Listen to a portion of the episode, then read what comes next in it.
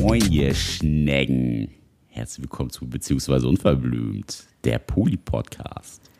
Und wie jede zweite Woche heute wieder mit unserem Quickie. Der Letzte, gute Quickie. Der gute Quickie. Letzte Woche hatten wir ja die lange Folge. Danke für eure ganzen Zuschriften dazu. Und heute gibt es wieder die Quickie-Folge. In der Quickie-Folge beantworten wir eure Fragen, die per Mail oder auch anonym per Telonym reinkommen. Also schön weiter fleißig schreiben, da kommt im Moment ganz gut was rein. Bedeutet, dass Nick mir heute eure Fragen vorlesen wird. Ich kenne diese Fragen nicht. Also es ist auch immer so ganz sponti, was hier so passiert.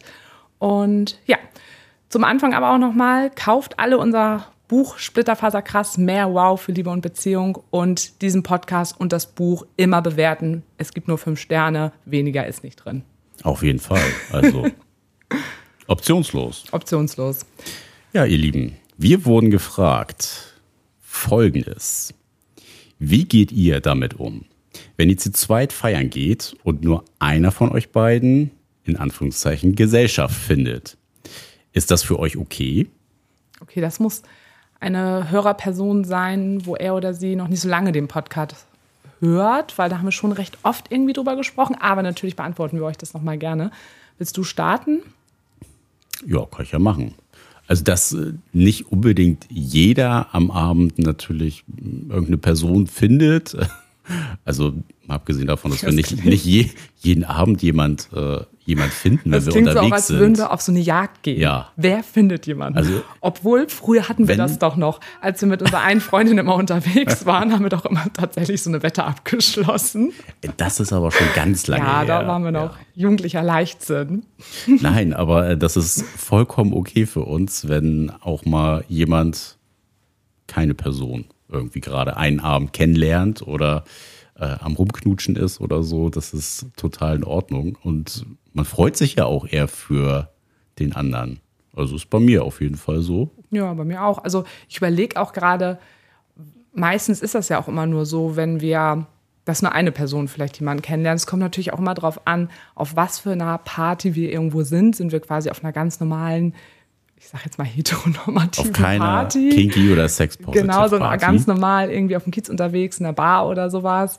Ähm, das dann vielleicht irgendwie eine Person. So auf Kinky-Partys sind wir ja sowieso immer mit unserer ganzen Bubble unterwegs. Da knutschen wir sowieso alle irgendwie in irgendeiner Art und Weise mit irgendjemandem rum.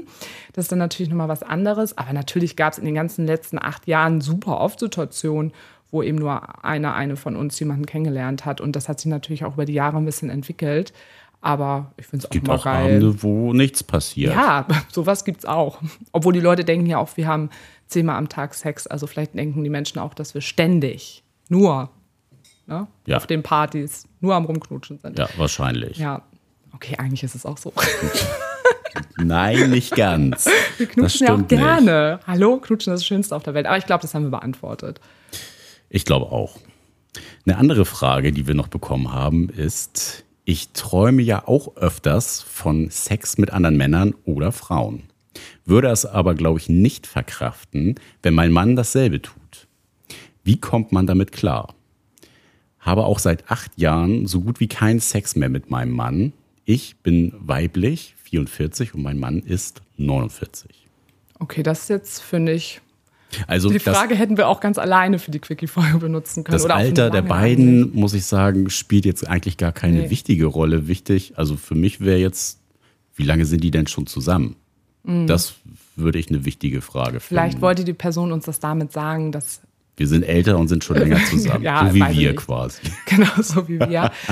Also erstmal finde ich das natürlich generell, ist das natürlich beides natürlich auch schwierig. Wenn jetzt dieser Faktor nicht da wäre, dass die beiden keinen Sex mehr miteinander haben, würde ich sofort sagen, hey, ist doch überhaupt gar kein Thema, dann sprecht doch einfach darüber. So ist es natürlich, da ist ja anscheinend mehr los oder da sind ja noch mehr Dinge, wo vielleicht Sachen irgendwie gerade nicht mehr so gut laufen in der Beziehung, zumindest der sexuelle Part. Und generell klingt das für mich erstmal so, als würdet ihr da nicht mehr insgesamt über solche Themen, über sexuelle Bedürfnisse nicht mehr so viel drüber sprechen. Und das ist natürlich schon mal so eine grundsätzliche Frage oder was Grundsätzliches, was ganz wichtig wäre, wie schafft man das, darüber vielleicht wieder zu sprechen? Ja, oder überhaupt wieder erstmal ins Gespräch zu kommen. wäre vielleicht ganz wichtig. Beziehungsweise scheint bei ihr ja auch ein größeres Bedürfnis äh, noch da zu sein. Also sie spricht ja von Mann und Frau. Und Stimmt, das habe ich ganz, habe ich gerade voll überhört. Wäre ja interessant auch dann zu wissen, sie hat natürlich jetzt nicht mit ihm gesprochen, aber ähm, vielleicht hat er ja auch irgendwelche Bedürfnisse, mhm. Fantasien, die sie gar nicht kennt und äh, eigentlich passen, also irgendwo treffen sie sich vielleicht und da gibt es dann einfach eine, eine, Option für beide. Mhm. Obwohl sie da ja eben gerade gesagt hat, sie könnte sich das nicht vorstellen, wenn sie das von ihm erfahren würde. Das würde ihr irgendwie auch wehtun. Also damit muss man natürlich rechnen, wenn man sich selber mit Themen irgendwie auch öffnet und ähm, im besten Fall solltest du mit deinem Mann darüber sprechen, weil das wäre ja auch vielleicht eine ganz gute Brücke, um vielleicht über sexuelle Themen wieder sprechen zu können. Aber da muss man natürlich auch damit rechnen, dass von der Gegenseite auch irgendwo was kommt. Und wenn du damit Probleme hast und Schwierigkeiten hast, vielleicht nochmal selber ins Gericht gehen, sich selber nochmal reflektieren, warum habe ich damit Schwierigkeiten, was steckt da vielleicht eigentlich für ein Thema hinter. Aber generell würde ich sagen, ist auch ein super Türöffner. Eigentlich dass, ja. Also um überhaupt mal wieder in ein sexuelles Gespräch zu gehen. Das ist ja auch schon Sexualität. Sexualität bedeutet ja nicht nur, man hat penetrativen Sex miteinander, sondern Sexualität findet ja auf ganz, ganz vielen Ebenen statt.